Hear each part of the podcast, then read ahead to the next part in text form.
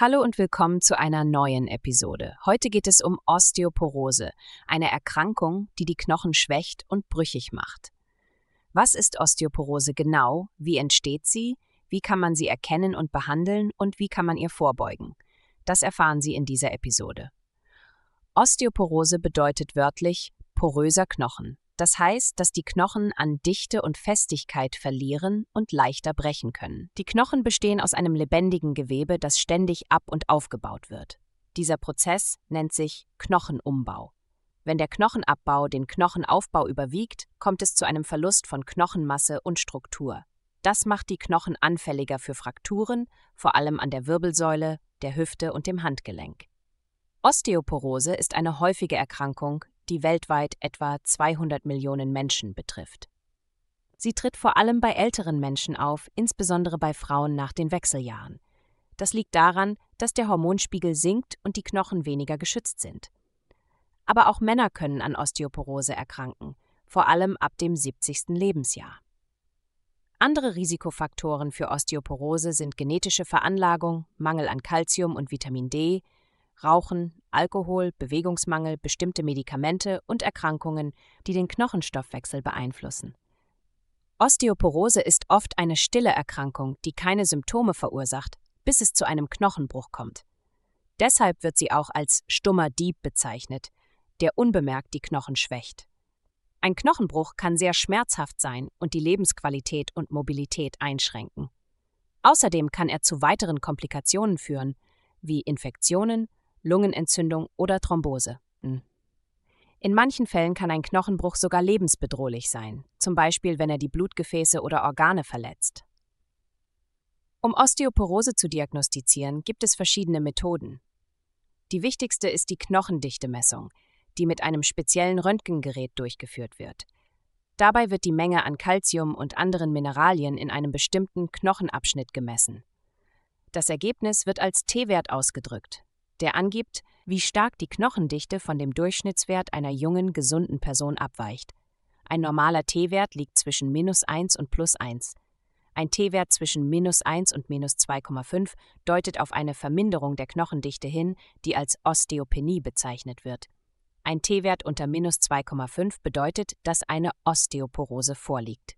Die Knochendichtemessung ist schmerzlos und dauert nur wenige Minuten. Sie wird in der Regel an der Lendenwirbelsäule oder der Hüfte durchgeführt, da dort die häufigsten Frakturen auftreten. Die Behandlung von Osteoporose zielt darauf ab, den Knochenverlust zu stoppen oder zu verlangsamen, das Risiko von Frakturen zu verringern und die Schmerzen zu lindern. Die Behandlung hängt von verschiedenen Faktoren ab, wie dem Alter, dem Geschlecht, dem Schweregrad der Erkrankung, dem Vorhandensein von Frakturen und dem allgemeinen Gesundheitszustand. Die Behandlung umfasst in der Regel Medikamente, die den Knochenabbau hemmen oder den Knochenaufbau fördern, wie Bisphosphonate, Denosumab, Teriparatid oder Raloxiphen. Diese Medikamente müssen regelmäßig eingenommen werden, um wirksam zu sein. Sie können Nebenwirkungen haben, wie Magenbeschwerden, Kiefernekrose oder Osteonekrose des Oberschenkelknochens.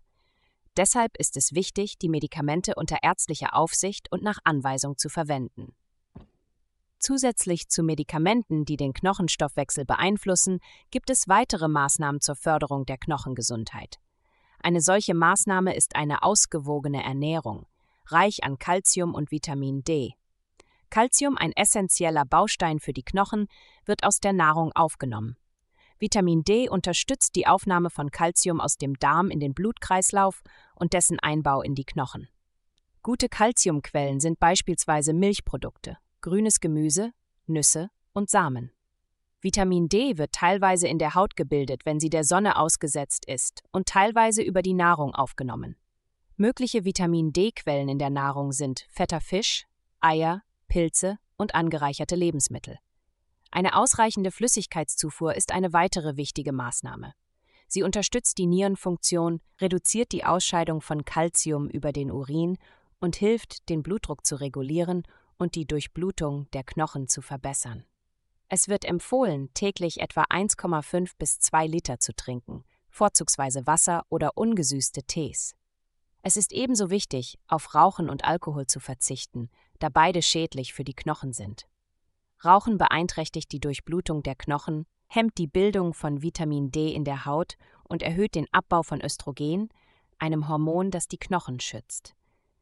Alkohol stört den Kalziumstoffwechsel, beeinträchtigt das Gleichgewicht und erhöht das Sturzrisiko. Regelmäßige körperliche Aktivität, die Muskeln und Knochen stärkt, ist ebenfalls eine effektive Maßnahme gegen Osteoporose. Durch Bewegung werden mechanische Reize auf die Knochen ausgeübt, die die Bildung von neuem Knochengewebe anregen.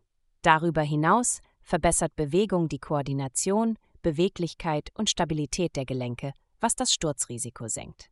Geeignete Sportarten sind Wandern, Tanzen, Radfahren oder Krafttraining.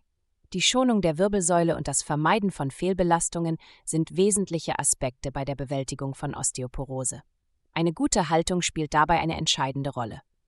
Osteoporose kann dazu führen, dass die Wirbelkörper zusammensacken und einen Rundrücken verursachen, der mit Schmerzen und Einschränkungen einhergeht.